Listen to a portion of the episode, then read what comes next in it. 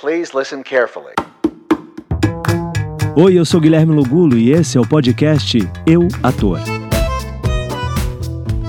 Bem-vindos! No trecho desta semana eu relembro um papo que eu tive com o ator Carmo Dalla Vecchia. Ele me responde sobre o estigma do rótulo de ser galã. Como você sabe, toda semana eu relembro um trecho de algum papo que eu tive por aqui no podcast. Fique agora com o ator Carmo Dalla Vecchia. Eu não sei se eu vou conseguir quebrar isso. Não sei nem se eu tenho essa pretensão, porque principalmente na televisão, você é um escaninho que geralmente te colocam lá e você, você trabalha com aquela gama de coisas. Mas eu não posso nem reclamar disso, porque muitos personagens que eu fiz pularam disso. Eu comecei fazendo um cara com um complexo de Édipo. Eu fiz um cara que tinha um corpo coberto de feridas num, num seriado. Eu já fiz muito homem desajustado psicologicamente em novelas. Eu já fiz homem que perdeu a memória. Eu já, eu já tive a chance de fazer personagens que me levaram para outros lugares, assim, assim como eu já tive a chance de cham ser chamado para fazer o príncipe. Você é casada, você tem filhos, já sei. Você é feliz? Eu já em algumas novelas, em, três ou quatro, eu já fui chamado para fazer o príncipe, o cara que eu sabia que cumpria esse papel lá. Meu personagem não é o melhor, não é o maior, e ele é o mocinho da mocinha, que é o melhor personagem da novela. Já fiz, já fiz isso também.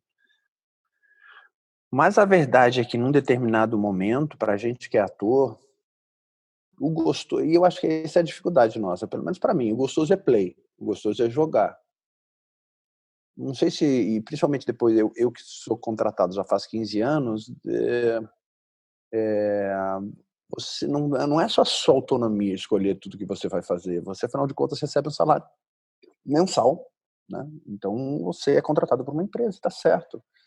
Então, eu acho que a gente tem que fazer sempre com a maior dignidade no mundo, assim, com a maior paixão, com o maior desejo do mundo. E eu nunca fiz um personagem que eu torci o nariz e dizia, ah, que merda que eu tô fazendo, não sei o quê nunca passei por essa por essa experiência não porque enquanto estava em cena aquele foguinho que estava em cena para mim era era gostoso era bacana era suficiente para para me dar prazer para eu estar tá lá. Mas é, não fujo desse se me chamarem porque acho que eu tenho uma aparência que agrada uma grande maioria ok vamos lá. É claro que durante muito tempo é, você percebe que as pessoas têm preconceito com isso e dizem não você é galã. É. você não é ator mas é aquela história do bolo. É, que nem, que nem comediante tem muito isso, né? Sim. Comediante tem uma coisa que é assim, não, eu sou comediante, você é ator. Sim, ué, peraí. Parece estar numa categoria, eu sou comediante, você é ator. é, mas eu já escutei de comediante também, ah, você é galã, né? Quer dizer, eu não passei nem pela ator, eu fui falando. É galã, eu, eu acho que na cabeça dele, ele me deu um downgrade ah, deixa o preconceito das pessoas é, com as pessoas, com as é, pessoas mesmo, tá tudo é. certo. Cada um faz. Eu acho que eu tenho uma grande sorte na minha vida e na minha profissão de viver dela há tanto tempo e de nunca ter abandonado ela, nunca ter desistido dela e de conseguir ter uma vida boa com o meu trabalho. E mais do que isso, eu acho que eu consegui nos últimos anos uma coisa que sempre foi meu sonho, que era fazer teatro junto com novela. Então, nos últimos anos, todos os anos, eu tenho feito muito teatro. Muito mais em São Paulo do que no Rio de Janeiro.